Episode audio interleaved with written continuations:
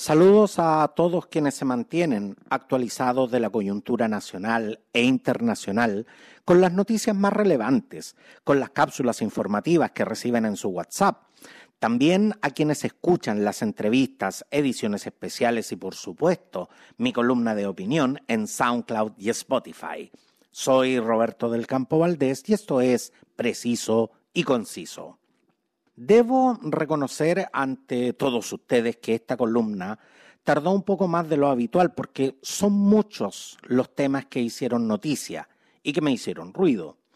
No quiero decir que el tema que voy a hablar ahora sea más importante que todo lo demás, pero, pero me hizo pensar en, en muchas cosas.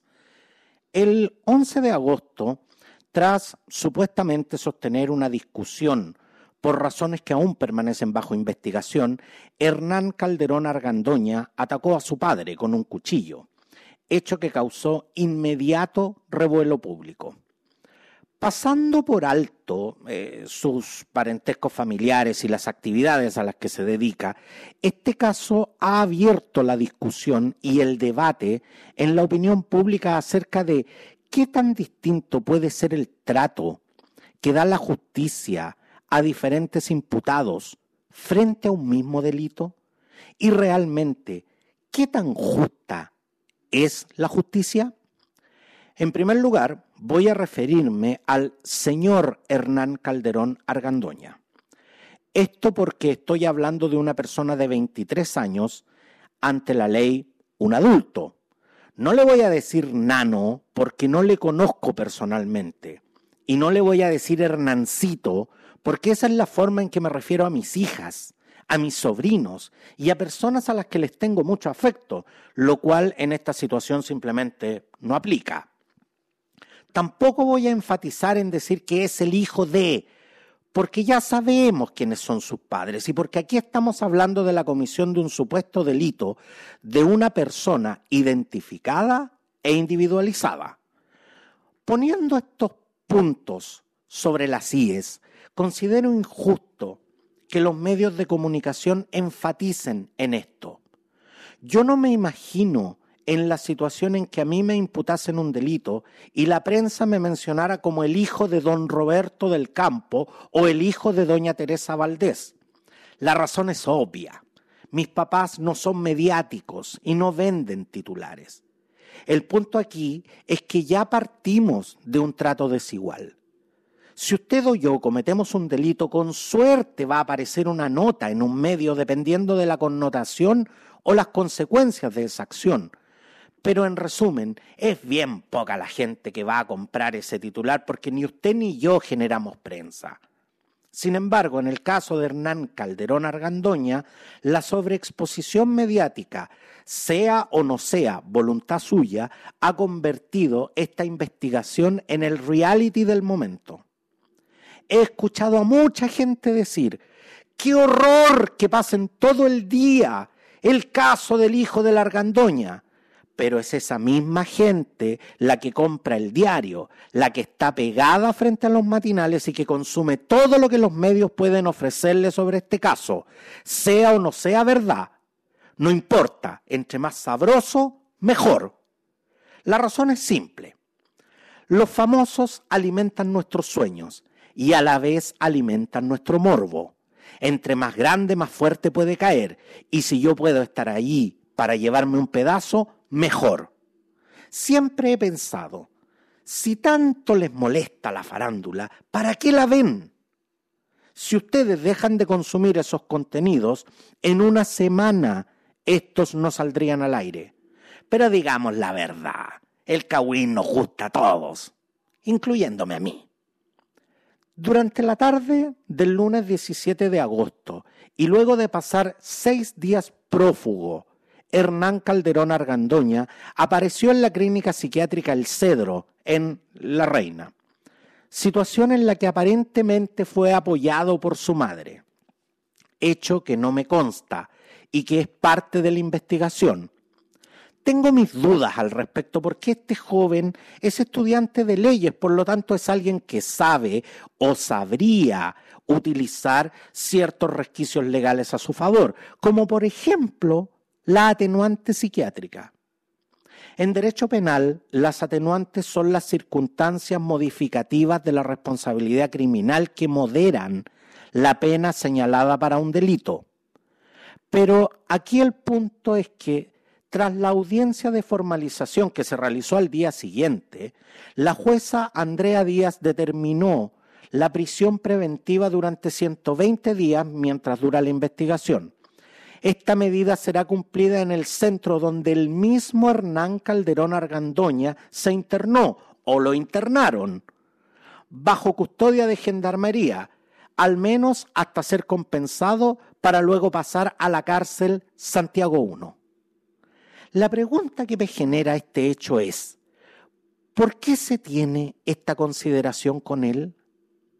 La mayoría de los casos formalizados por un tribunal de garantía y diagnosticado con alguna patología psiquiátrica son enviados a un hospital psiquiátrico o algún recinto de este tipo de la red de psiquiatría forense del Ministerio de Salud, que cuenta con vigilancia perimetral de parte de Gendarmería si se le declara imputable, a pesar de padecer problemas mentales, habría sido enviado a la sección para reclusos con esa condición en la cárcel.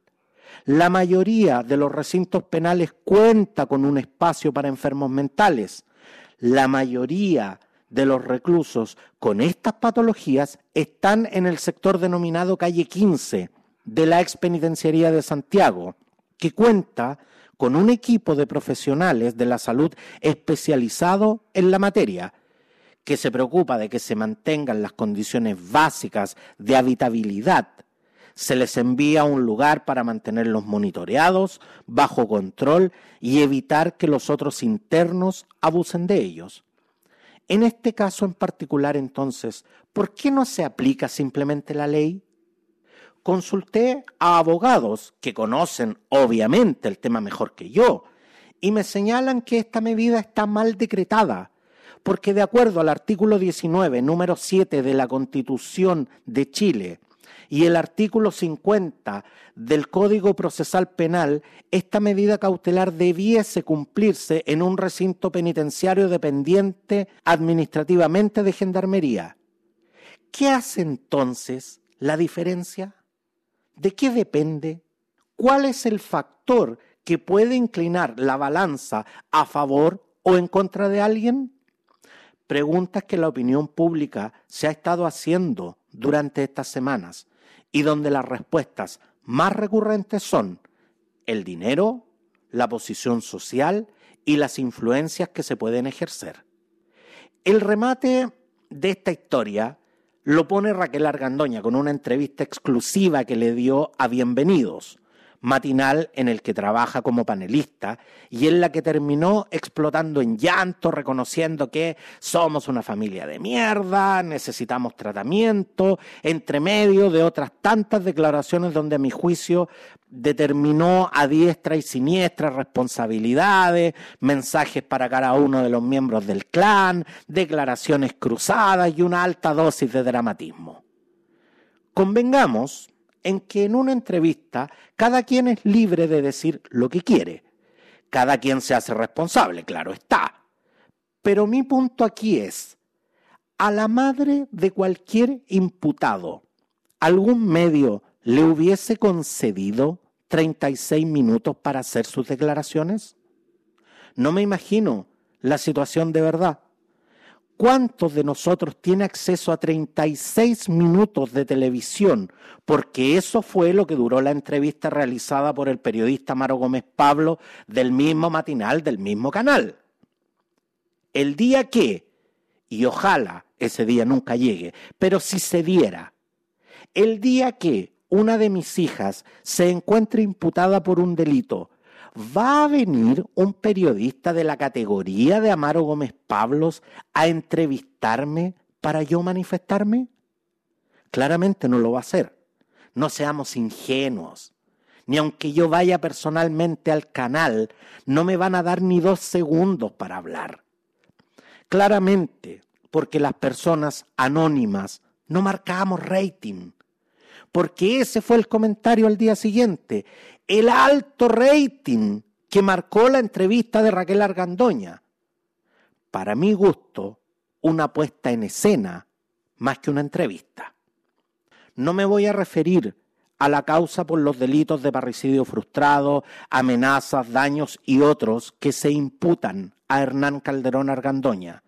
Eso es materia de investigación y de una causa que en este instante está en proceso.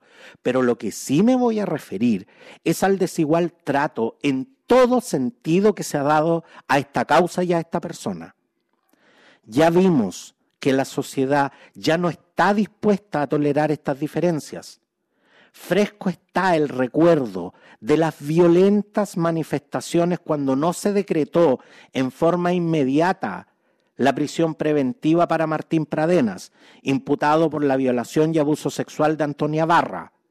El poder ciudadano es más potente que nunca y se hace sentir, pero tampoco la justicia puede proceder de acuerdo al sentir popular no puede determinar medidas o dictar condenas para que la gente no salga a destruir la ciudad cada vez que considera un fallo injusto.